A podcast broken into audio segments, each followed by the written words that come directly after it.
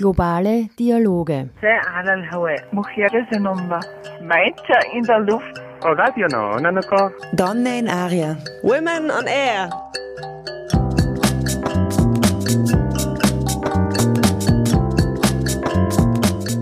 Jeden Dienstag von 13 bis 14 Uhr auf Orange 94.0. Immer abrufbar auf www.noso.at.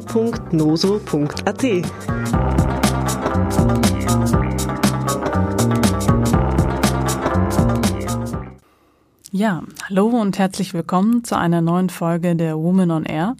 Ich bin Milena Janagegios und führe euch die nächsten 50 Minuten durch diese Sendung.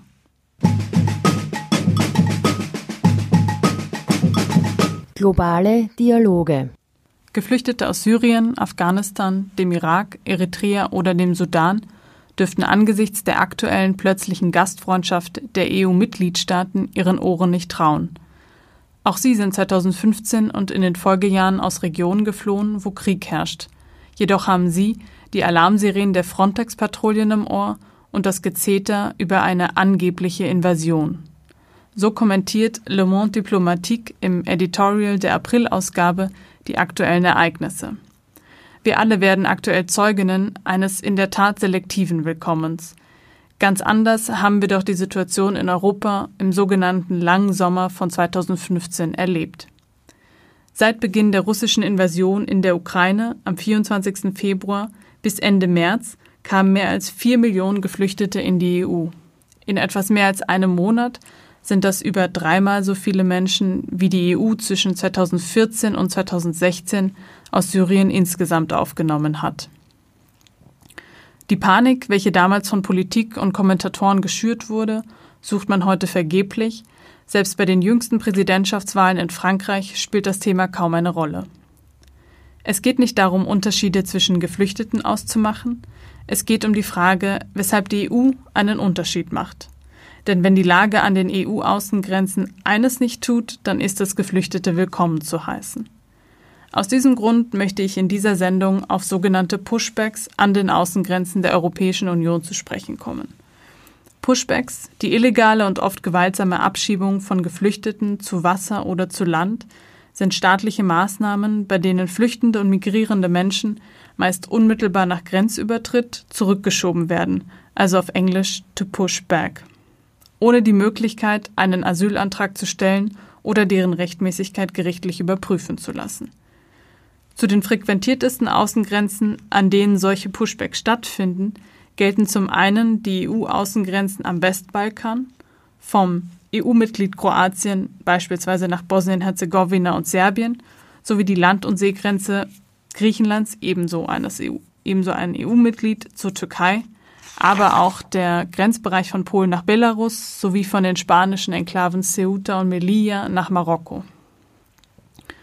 Für alle soeben genannten Regionen gab es insbesondere in den letzten zwei Jahren zahlreiche alarmierende Berichte mit oft schockierendem Bild- und Videomaterial.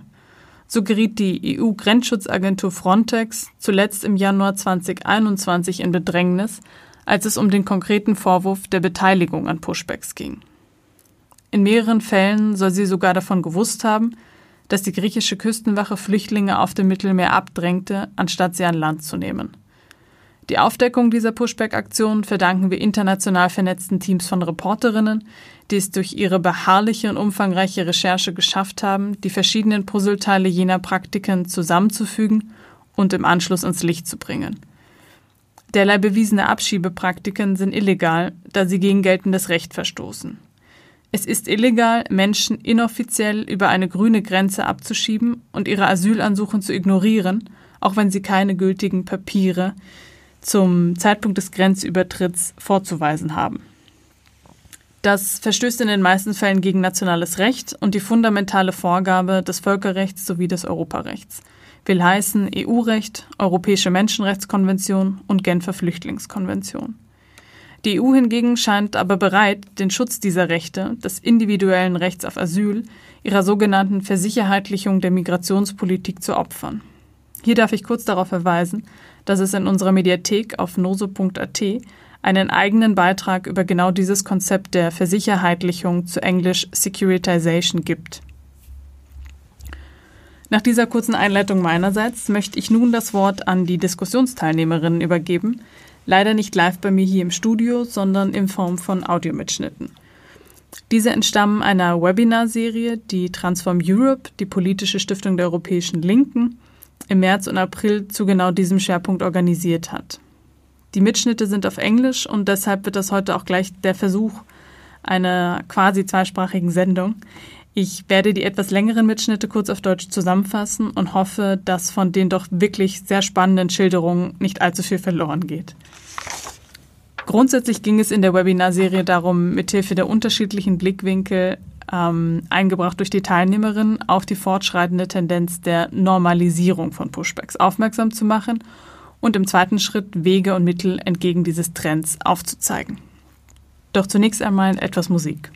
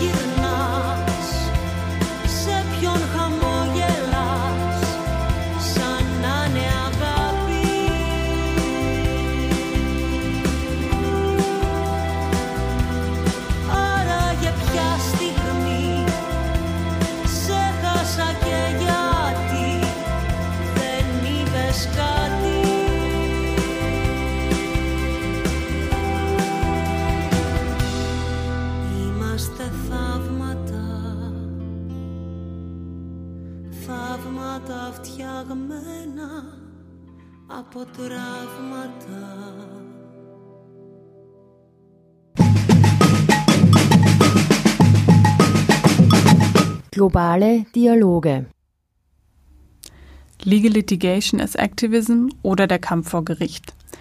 Im ersten Teil geht es jetzt um Legal Litigation, das heißt die Prozessführung vor Gericht und weshalb sie als eine Form von Aktivismus im Kampf gegen Pushbacks besonders wichtig ist.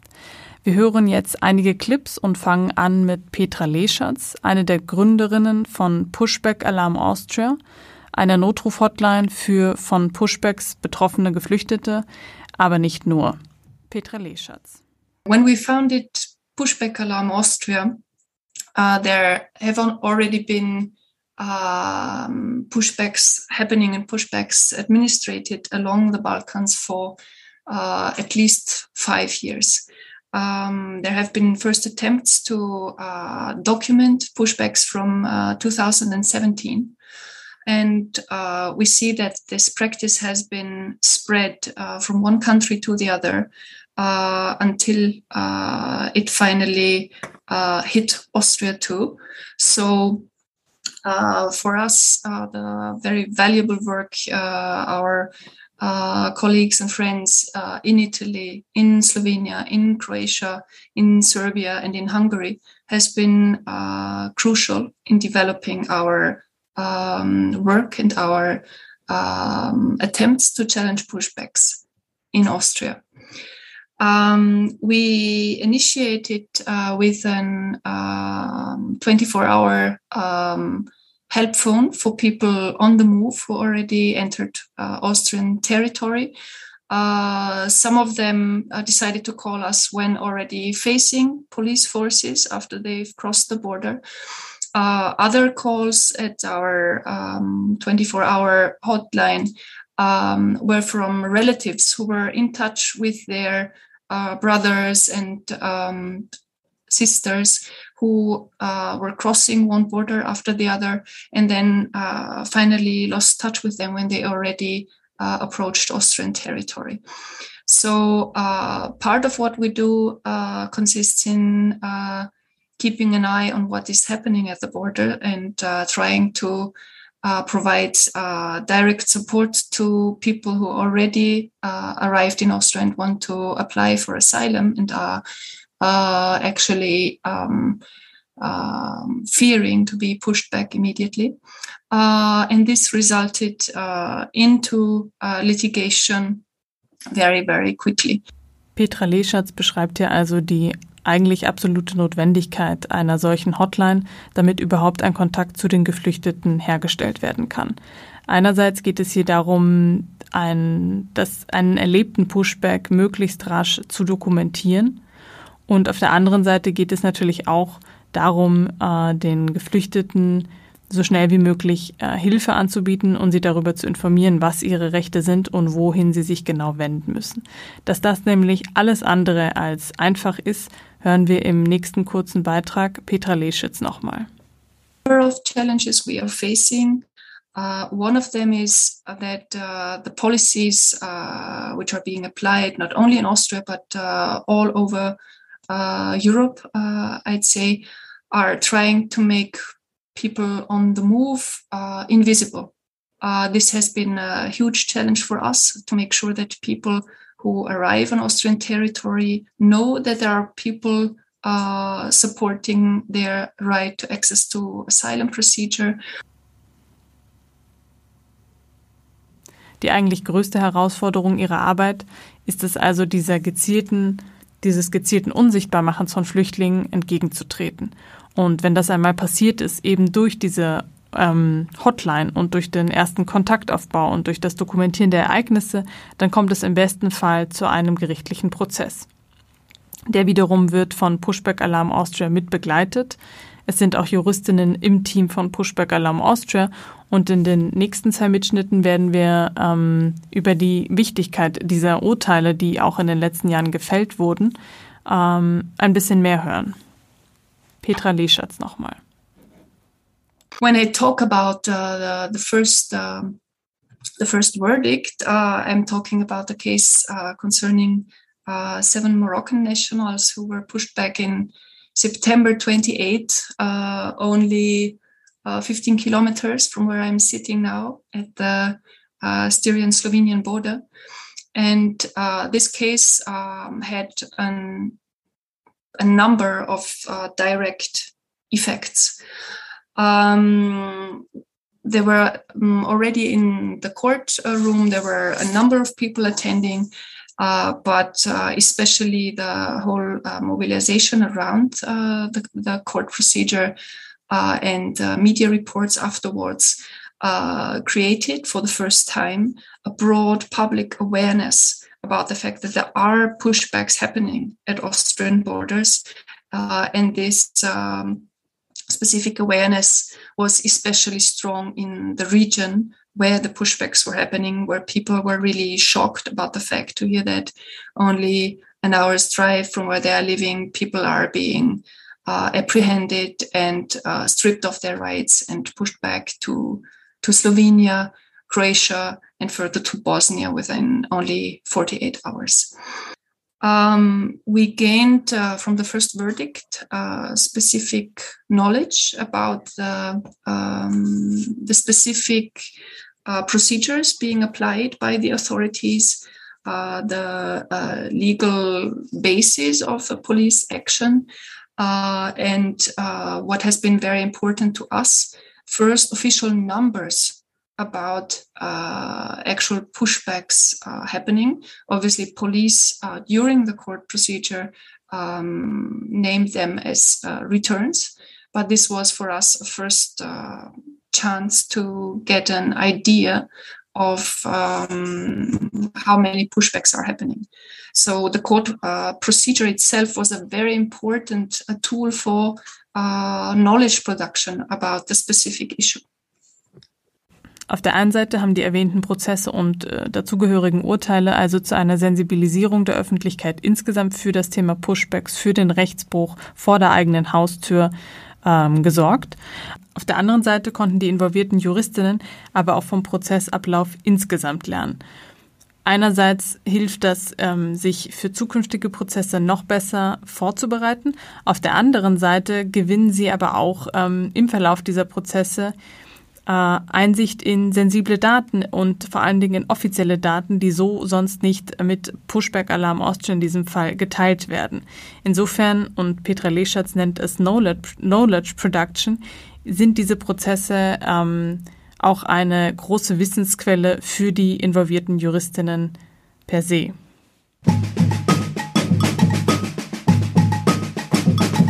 Globale Dialoge. Als nächstes hören wir Nikola Kovacevic. Er ist Anwalt für Menschenrechte und arbeitet derzeit aus Serbien.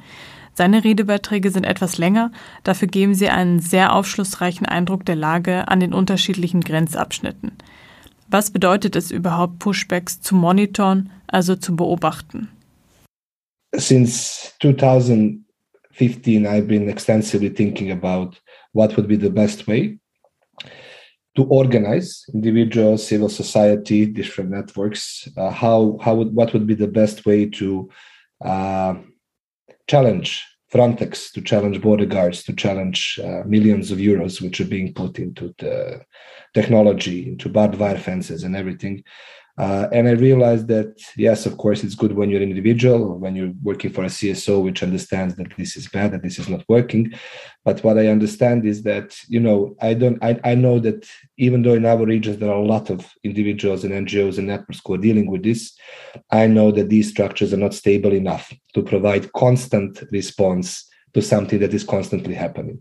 So it's compiled of enthusiasts, of wonderful people who are willing to do work 24 hours a day but one of the things which I realized is that it is very important to understand the local context. And uh, I also believe that this is the role of each and every individual NGO its own state. So the idea on how to uh, increase the number of cases which can be strategically litigated uh, and what would be the best strategy definitely it's networking but i believe that in each and every state there should be at least one ngo or several persons who will constantly deal with this issue who will constantly be present at specific borders. So my country is geographically located uh, and it's surrounded by the external borders of the European Union. So I have Romania, Hungary, and Croatia to deal with if I want to work on pushbacks when it comes to uh, when it comes to pushbacks from EU to Serbia. And then there is Bulgaria and Macedonia.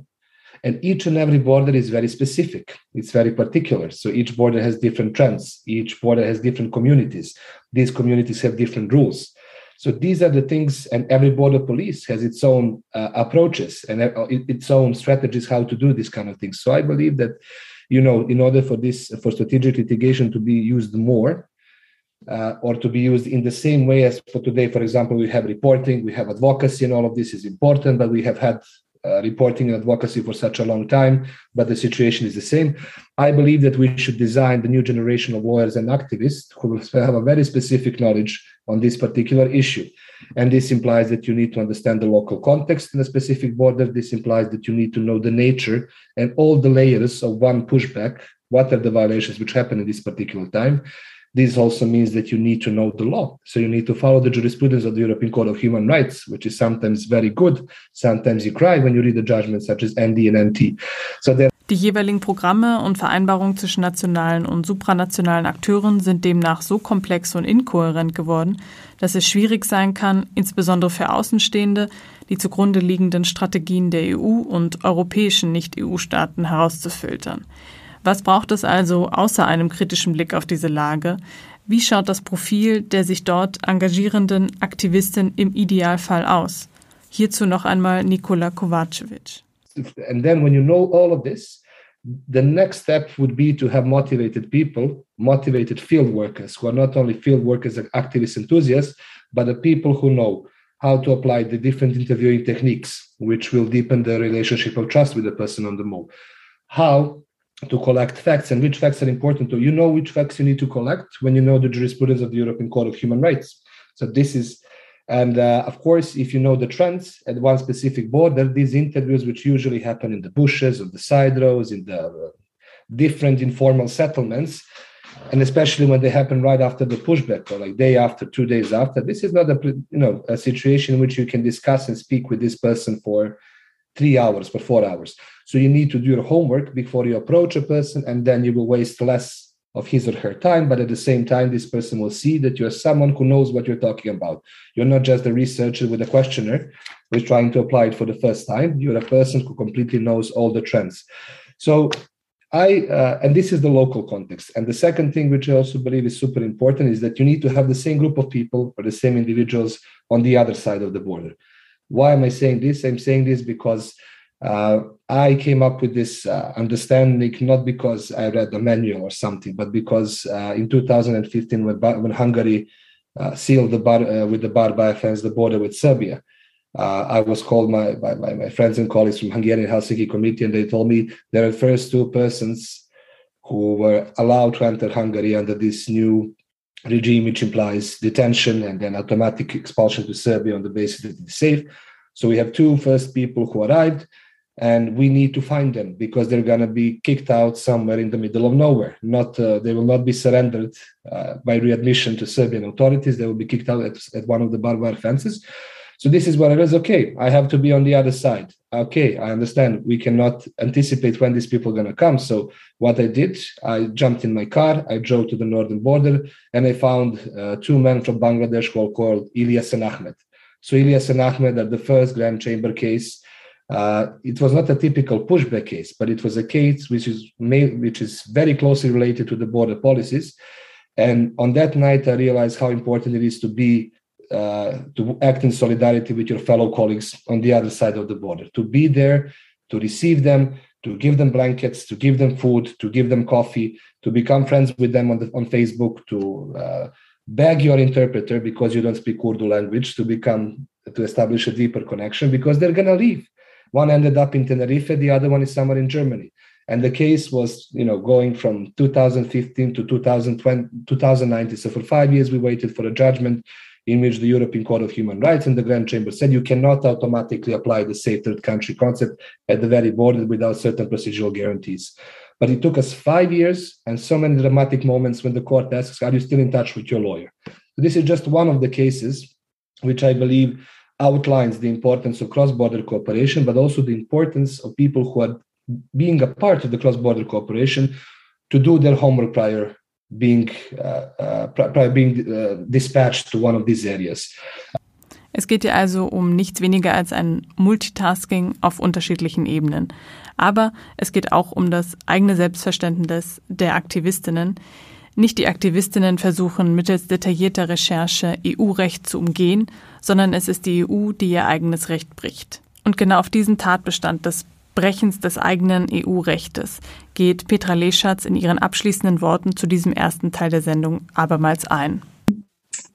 I think intervening uh, in uh, pushback practices uh, legally and uh, on other levels uh, is extremely powerful because the state uh, and state authorities don't respect their own rules.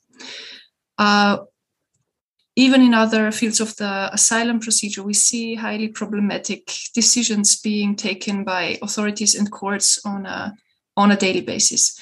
Uh, but why is it so powerful and why do we see immediate effects after even just one or two verdicts, which is extremely rare in our uh, political practices? I think because uh, authorities realize that uh, they exaggerate when they break their own rules. Because we never saw so um, direct and strong responses, even from official media, uh, from the general public, and uh, from other actors uh, when it came to problematic uh, legal decisions uh, infringing on uh, rights, uh, on asylum rights, or on rights of people on the move on other levels. But when it comes to the state breaching its own uh, laws, uh, then um, it becomes uh, very problematic if these practices are being exposed.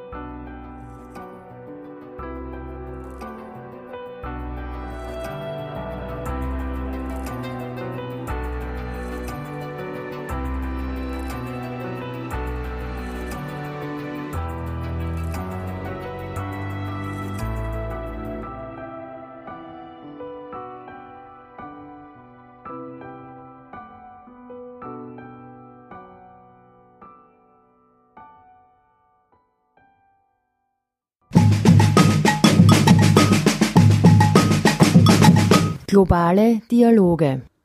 Im zweiten und letzten Teil geht es um die Praxis der Externalisierung in der Region des Westbalkans und welche Rolle Österreich hier einnimmt.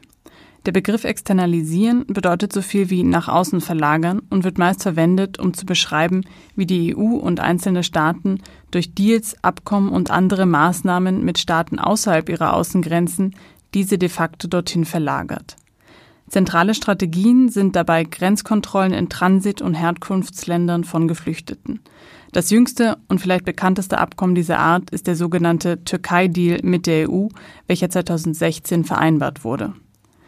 In diesem zweiten Teil sprechen die Sozialwissenschaftlerin Claudia Wieser und die Freelance-Journalistin Nijara Ahmetasevic über ihre bald erscheinende Studie, welche vom European Institute for Progressive Cultural Studies veröffentlicht wird. Inhalt der Studie ist die Rolle Österreichs innerhalb dieses sogenannten Migrationsmanagements am Westbalkan. Ahmetasevic und Visa haben mittels detaillierter Recherche versucht, einen Überblick über jene Akteurinnen zu schaffen, die in der Region aktiv Migrationssteuerung und Kontrolle betreiben und somit die Entwicklungen vor Ort, aber auch auf EU-Ebene, unter anderem im Europäischen Rat, dem Council of Europe, mit beeinflussen. Ebenso beleuchtet werden über die Jahre hinweg etablierte und stets adaptierte Kooperationsformen und Abkommen der EU mit potenziellen Beitrittskandidaten sowie Drittstaaten in der Region des Westbalkans.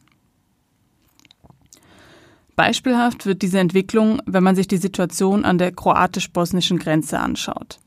Nachdem die alte Balkanroute im März 2016 durch die Stacheldrahtzäune an der ungarisch-serbischen und ungarisch-kroatischen Grenze unterbrochen wurde, ist längst eine neue Balkanroute entstanden, etwas weiter westlich. Nun wählen die Menschen den Weg über Albanien, Montenegro und Bosnien, um nach Kroatien und damit in die EU zu gelangen. Die Auslagerung der Grenzsicherung erfolgt an dieser Stelle und auch infolge dieser Entwicklung von der eigentlichen EU-Außengrenze, das heißt Kroatien, hin zu einer nicht-europäischen, das heißt Bosnien.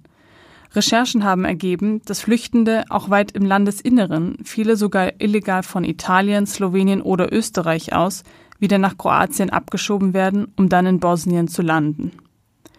Die Praxis der Pushbacks verändert auch die Landschaft im Grenzgebiet um bosnische Städte wie Bihać. Satellitenbilder zeigen eine rege Bautätigkeit in der abgelegenen und dünn besiedelten Gegend im Nordwesten des Landes. Zwischen 2019 und September 2021 wurden in Grenznähe sieben neue Straßen gebaut.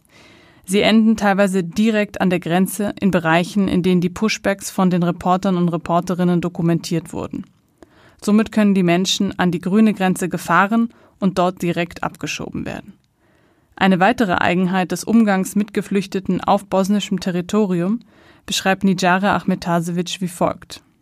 Um, is that uh, the focus uh, all this time remains on more security and on uh, keeping uh, the borders closed. In the case of Bosnia and Herzegovina, not that much effort is put into keeping the borders uh, borders of Bay um, closed from Serbia or Montenegro, uh, but a huge effort is placed on uh, keeping the Croatian border, which is the first EU country after Bosnia, uh, sealed and that's why uh, so many pushbacks. In the same way, uh, Serbia performs uh, kind of like a duty of um, border guard uh, Uh, for uh, their uh, countries that are neighboring um, the, uh, Serbia and that are part uh, of the EU.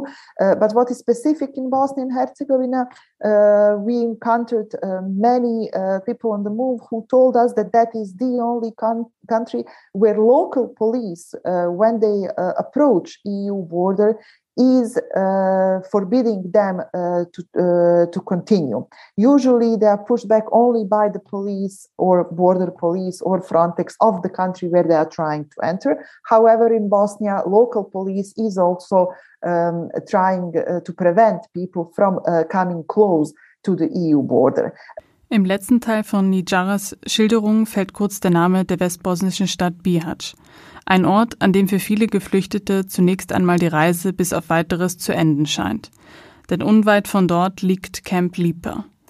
Angesichts des Entstehungshintergrundes von Lipa muss man zwangsläufig an das alte und neue Camp in Moria auf der griechischen Insel Lesvos denken. Zu viele sind die Parallelen, einst als provisorisches Camp geplant, überfüllt und unterversorgt dann inmitten der Corona-Pandemie der wiederholte Versuch, das Camp niederzubrennen. Doch die Lage von Lipa wurde nicht zufällig gewählt und so wird der Ausbau des Camps weiterhin unter anderem mit EU-Geldern gefördert. Dazu abermals Nijara Ahmetasevic. In, in, at the beginning, the EU was the main donor uh, of, uh, for the IOM. Uh, however, what we noticed uh, that is happening and that started sometimes in, with the pandemic is that uh, more and more individual countries, including Austria, actually Austria is somehow becoming leader in this, um, are uh, donating individually and focusing on or, or, or on different uh, aspects of this migration management, um, as they as they call it. Um, in the, this case, this one million uh, euro that is mentioned uh, in this uh, slide went for the establishment uh, of the uh, new temporary accommodation center, which will not be temporary, but the name is still there. Um, that is Lipa, and which is placed close to the city of Bihać, Auffällig wird hier die führende Rolle, welche Österreich, aber auch einzelne Regierungsmitglieder, wie etwa der frühere Innenminister und aktuelle Bundeskanzler Karl Nehammer, in diesem Zusammenhang einnehmen. Dabei geht das Engagement Österreichs in der Region bis ins Jahr 2001 zurück, damals zunächst vor dem Hintergrund der Terrorismusbekämpfung infolge der verheerenden Anschläge von 9-11. Bis heute ist Österreich aktiv an der Organisation und Austragung informeller Treffen und semi-öffentlicher Konferenzen mit und in den Ländern des Westbalkans involviert. Ein Format dieses gegenseitigen Austauschs auf Regierungsebene sticht jedoch besonders hervor. Hierzu Claudia Wieser. Um, so let's go back in time uh, and look at the history of the Salzburg Forum. Uh, in August 2001, uh, Austrian Interior Minister Ernst Strasser, back then um, a member of the Austrian People's Party, invited his colleagues from Slovakia, Slovenia, Czech Republic, Hungary, and Poland uh, to one of the country's most prestigious prestigious tourist destinations in Salzburg to initiate a so-called Central European Security Partnership called Salzburg Forum. Back then, only Austria was a full member of the European Union, and the multilateral cooperation, the Salzburg Forum, should serve the preparation for the other countries for EU accession. However, in the years ahead, the Salzburg Forum provided a space for, and I quote here, regional police cooperation as well as regional cooperation on border control, fighting the trafficking of people and asylum, as well as the exchange of opinions on particular EU matters. The informal group meetings between these different member states that took place twice a year developed into different working groups and sub working groups, for example, the Central European Operational Network, which enabled the members to build common policy center, poli- police centers, joint patrols in border areas, and the exchange of liaison officers.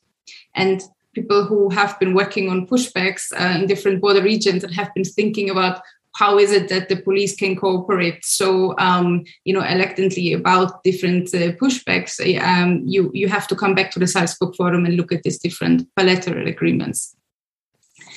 In the context of this cooperation um, the partners also moved from only exchanging information to testing evaluating and implementing security strategies and institutionalized bilateral cooperations that should function also as a role model for other European member states. Um, Bulgaria and Romania joined the Salzburg Forum in 2006 and strengthened the lobbying possibilities for shared security interests of the forum within the European Union. Meetings and conferences of the forum are regularly joined by EU representatives and agencies such as Frontex, Europol, and ICMPD, the International Center for Migration and Policy Development and they serve as kind of like an unbureaucratic space to meet and directly discuss EU policies that are then pushed formally um, uh, during different meetings uh, in the Justice and Home Affairs Council on the level of the EU. So it really serves as a space where you first uh, you know, meet, you unbureaucratically decide which kind of policies you want to push, and then you vote for that collectively. And this is not the only cooperation, of course, uh, or forum uh, of different, you know, member states that, that, that that are happening. But it's one of the most strongest when we look um, at the question of so-called border externalizations. Wir sehen also, dass die Bemühungen sowohl in Kroatien als auch im Fall Bosnien und Herzegowinas, die eigene Grenze möglichst dicht zu halten, nicht ohne Gegenleistung passieren. Kroatien ist seit 2013 EU-Mitglied und arbeitet seitdem daran, auch Mitglied des Schengen-Raums zu werden. Und deshalb hat Kroatien durchaus Motive dafür, die EU-Außengrenzen sichtbar zu schützen mit allen Mitteln. Diese Strategie des Gebens und Nehmen kennen wir aus fast jedem Integrationsprozess, den die EU in den letzten Jahrzehnten durchlaufen hat. Jedoch haben bestehende EU-Mitglieder, allen voran Österreich, lange vor 2015 damit begonnen, das absehbare Interesse an einer EU-Mitgliedschaft von Ländern des Westbalkans bereits frühzeitig an eigene Kriterien zu binden. Hierzu noch einmal Claudia Wieser. What is important is also to mention, and here we'll go back a bit to this, um, you see that already in 2007, so-called a group of friends was invited to join the Salzburg Forum. Uh, while Croatia joined as an observer, um, so-called friends were invited, and these included Albania, Bosnia and Herzegovina, Macedonia, Serbia, and Montenegro. Uh, so the group of friends was like the Western Balkan group of friends, as they will be later be called in different minutes and documents. Um, and uh, within the forum, the group of friends, of course, engaged in cooperation and dialogue, and uh, in return was offered support of what the uh, forum originally was supposed to do uh, uh, to support EU accession of different member states. So Nijar has already been speaking about that at the beginning.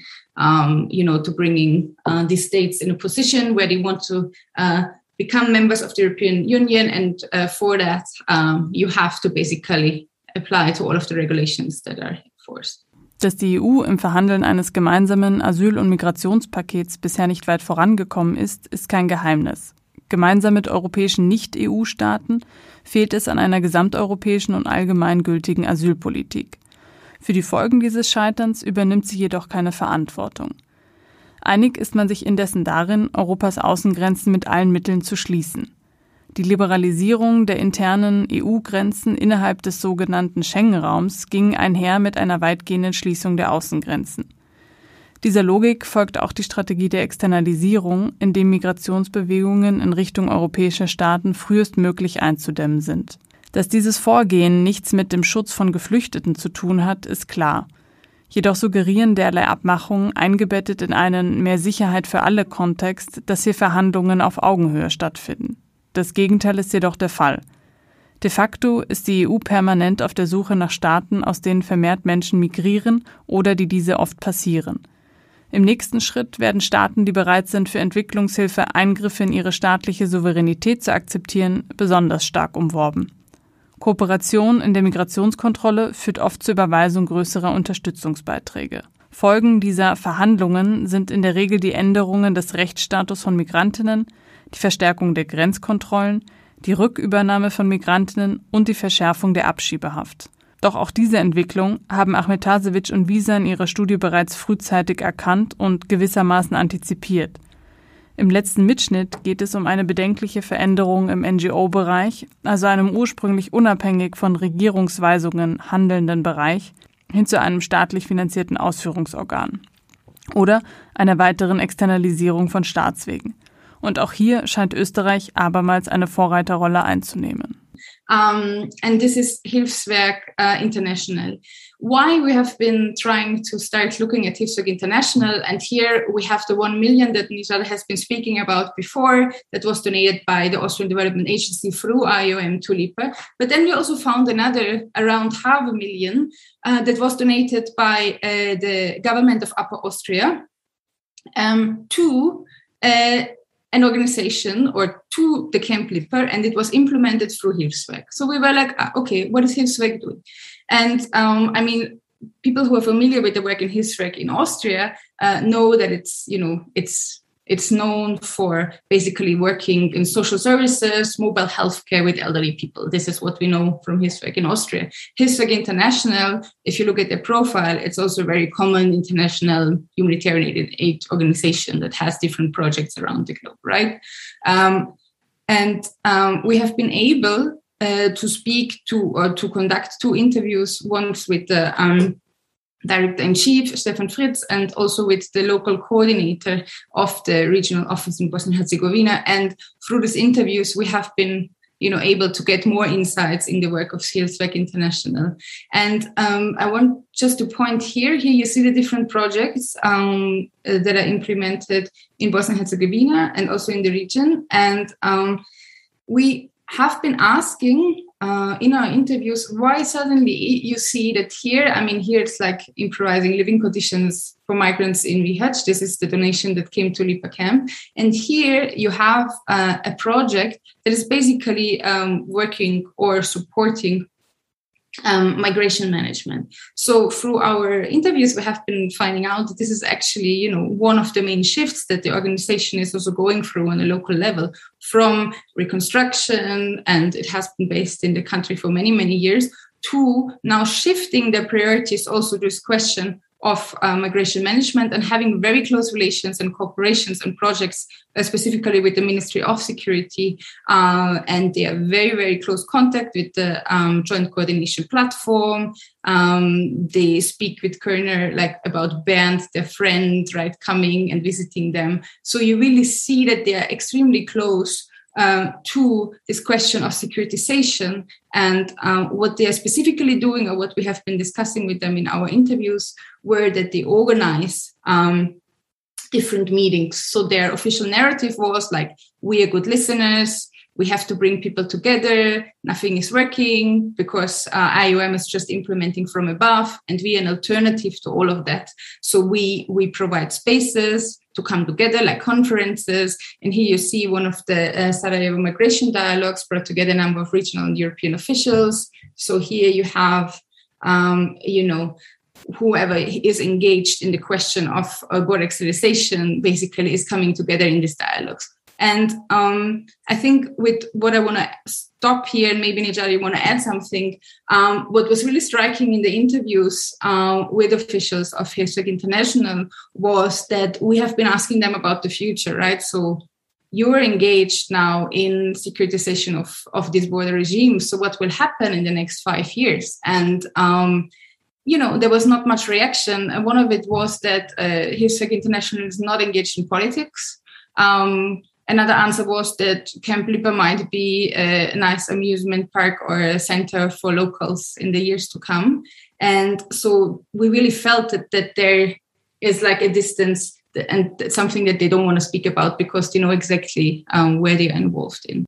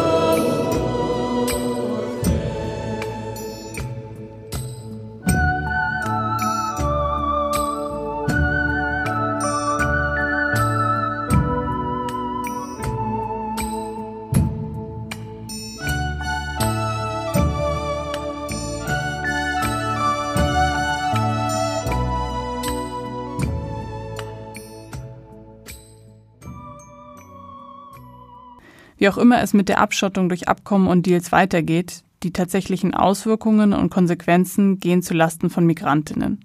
Sie sind es, die wie Spielsteine instrumentalisiert und ausgenutzt werden. Beim Thema Immigration hängt die öffentliche Wahrnehmung stark vom Handeln der politischen Verantwortlichen, aber auch der Medienberichterstattung ab. Den Blick auf Geflüchtete zu formen und ihre Ankunft zu legitimieren. Und nicht anders wurde auch unlängst in einem Beitrag von Pia Steiner über die italienische Human Rights Journalistin Sarah Kreta festgestellt, welch großes Potenzial Journalismus hier birgt.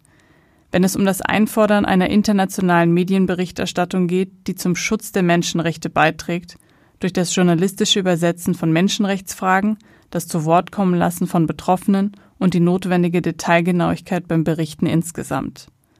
Denn die Erfahrung zeigt, Menschen, die verfolgt werden, alles verloren haben und nicht länger in ihrer Heimat bleiben möchten und können, machen sich immer trotz aller Repressalien auf den Weg in eine ungewisse, aber wie sie hoffen, für sie bessere Zukunft. Es ist ein Gebot der Menschlichkeit, darauf angemessen zu reagieren, nicht mit der Kriminalisierung von Geflüchteten, Migrantinnen und Flüchtlingshelferinnen, sondern mit der Schaffung sicherer und legaler Fluchtwege. Ich sage hier an dieser Stelle vielen Dank fürs Zuhören und bis zum nächsten Mal bei den globalen Dialogen.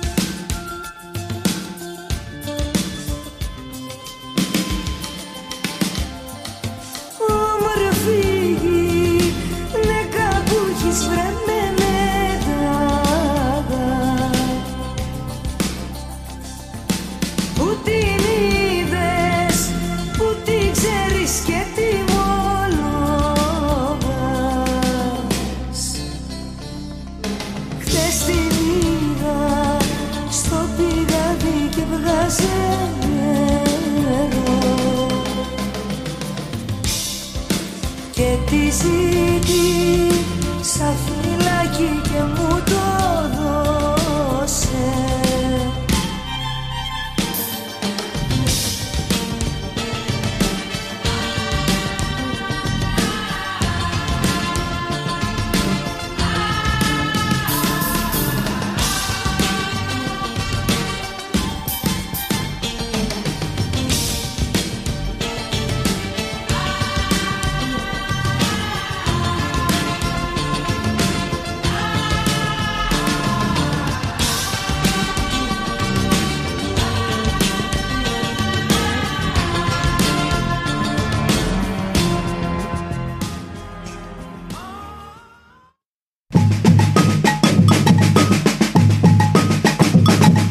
Globale Dialoge. in der Luft. Donne in Aria. Women on Air.